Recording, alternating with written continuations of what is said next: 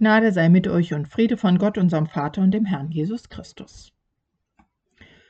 Hören wir den Predigtext für den heutigen Sonntag.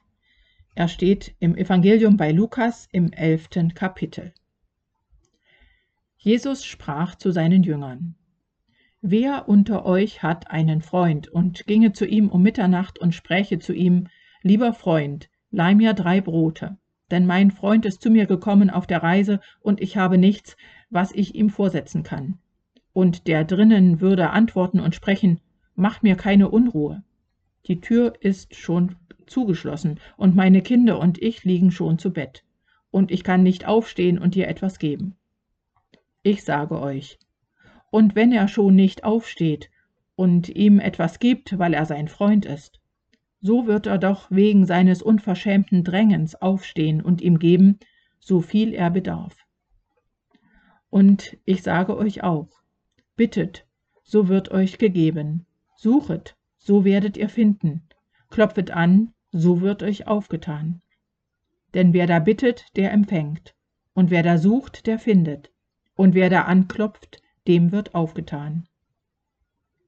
Wo bittet unter euch ein Sohn den Vater um einen Fisch, und der gibt ihm statt des Fisches eine Schlange?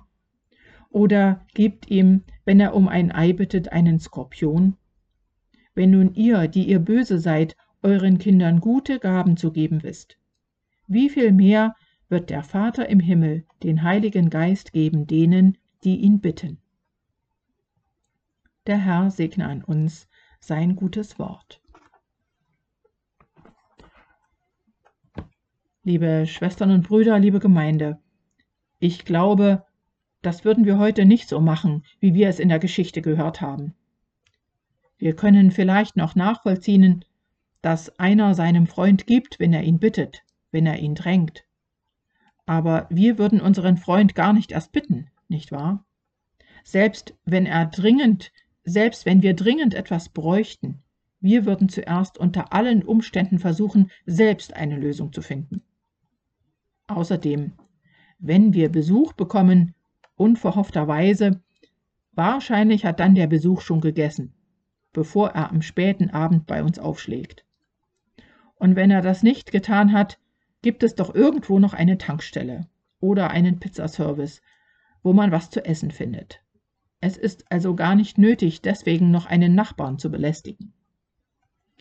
Ganz anders früher, zur Zeit Jesu wo er ja diese Geschichte erzählt.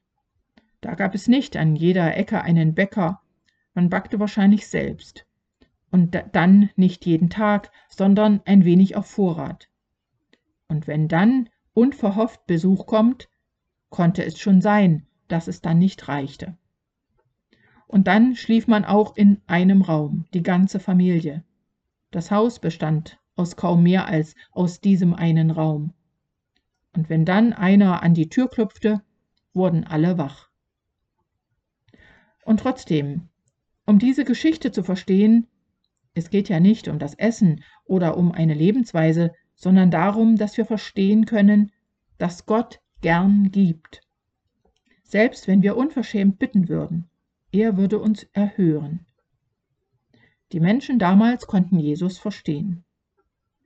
Damals gab es noch nicht solche Versicherungen und Absicherungen, wie wir sie heute haben. Man war sich dessen bewusst, dass man einander brauchte. Man wusste, dass man sich gegenseitig auch mal bitten konnte. Und dann tat man es auch.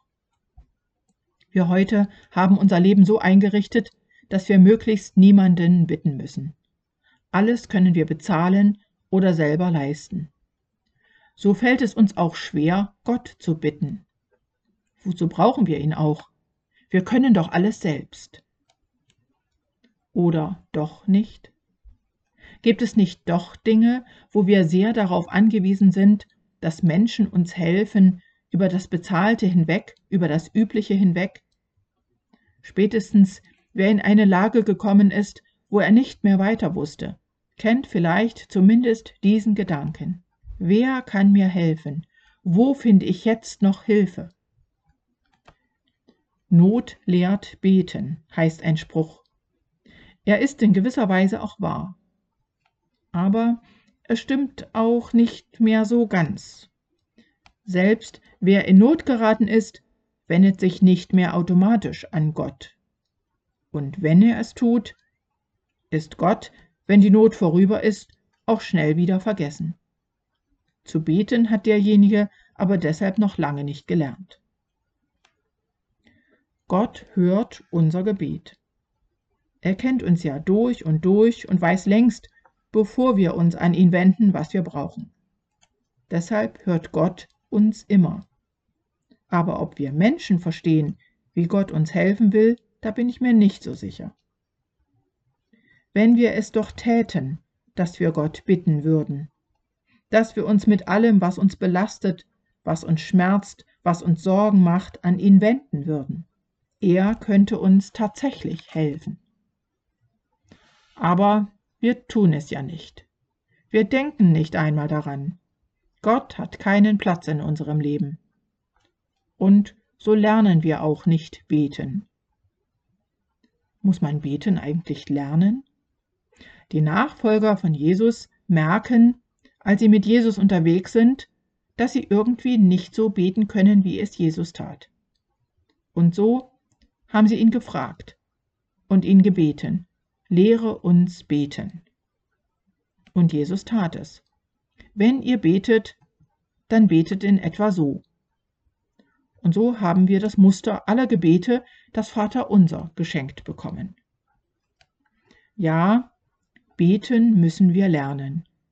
Und wie es mit allem ist, was wir lernen müssen, lernen wir es nur, wenn wir es immer wieder tun. Ein theoretisches Wissen im Kopf hilft uns noch nicht ein, hilft noch nicht mal einem Arzt, wenn er nicht auch praktiziert. Lernen heißt üben, heißt praktizieren, heißt tun, täglich und heißt daran zu arbeiten, sich damit auseinanderzusetzen. Wieso müssen wir uns denn damit auseinandersetzen? Reicht es nicht, einfach immer dasselbe oder in derselben Art zu beten? Nun, wenn Sie Gott um etwas gebeten haben und er erhört Ihr Gebet, dann fühlen Sie sich bestätigt. Aber wenn Sie ihn um etwas bitten und es geschieht so nicht, dann spätestens ist es dran, etwas zu lernen. Dann beginnt die höhere Schule des Gebets. Das erste ist, überhaupt erst einmal Kontakt zu Gott aufzunehmen. Das heißt, eigentlich den Kontakt den er zu uns sucht, zu beantworten. So wie ein kleines Kind den Blick seiner Eltern erwidert, erst einmal wahrnimmt. Wie es dann ruft und bittet und die Eltern dem Kind gern seine Wünsche erfüllt. So ist es auch mit uns. Zuerst einmal brauchen wir überhaupt Kontakt zu Gott, müssen ihn wahrnehmen, sollen wissen, dass er uns hört und sieht. Aber auch für ein kleines Kind reicht das mit der Zeit nicht aus. Es wird einiges geben, was dem Kind nicht gefällt, was es zunächst auch dann nicht versteht. Spätestens mit der Pubertät wird es seine Eltern hinterfragen und eine eigene Meinung finden müssen. Den Kontakt dabei nicht abreißen zu lassen, sondern sich zu streiten und trotzdem sich ihrer Liebe gewiss zu sein, das ist die große Herausforderung in der Entwicklung des Menschen und so auch in der Beziehung mit Gott. Wenn wir im Glauben erwachsen werden wollen, müssen wir uns auch mit den Dingen auseinandersetzen, die uns nicht passen und die wir zunächst nicht verstehen. Das ist sehr ernsthaft gemeint. Die größte Gefahr in dieser Phase besteht darin, den Kontakt abzubrechen, weil wir keine Lust haben oder zu stolz sind, unser Bild von Gott und der Welt zu korrigieren. Wenn wir das tun, den Kontakt zu Gott abbrechen, können wir nicht erwachsen werden im Glauben. Wir lernen Gott nicht wirklich kennen und auch die Welt mit ihren Geheimnissen nicht und uns auch nicht. Und so lernen wir aber auch nicht wirklich zu beten, sondern bleiben stehen beim Gebet eines Kleinkindes, wenn wir denn überhaupt beten. Jesus ermutigt uns, Gott zu bitten, wie Kinder ihren Vater, ihre Mutter, ihre Großeltern. Jesus ermutigt uns, Gott auf die Nerven zu gehen, wie wir das auch einem guten Freund zumuten könnten. Und Jesus lässt uns beim Beten lernen nicht allein. Erst einmal können wir von Jesus sehr viel lernen, wie er betet. Seine Beziehung zum Vater ist für uns ein großes Vorbild. Und was und wofür er betet, in Verantwortung für die Menschen und die Welt. Und das Dritte, als er von der Erde geht, sendet er uns einen Ersatz, einen Fürsprecher. Das ist der Heilige Geist, der in den Herzen eines jeden Gotteskindes wohnen will. Der Heilige Geist nämlich soll uns daran erinnern, was Jesus einmal gelehrt hat. Er wird uns lehren, im Willen Gottes zu beten. Er kann uns ans Herz legen, für wen, für was wir beten sollen. Er wird uns zeigen und dahin führen, wie wir beten sollen.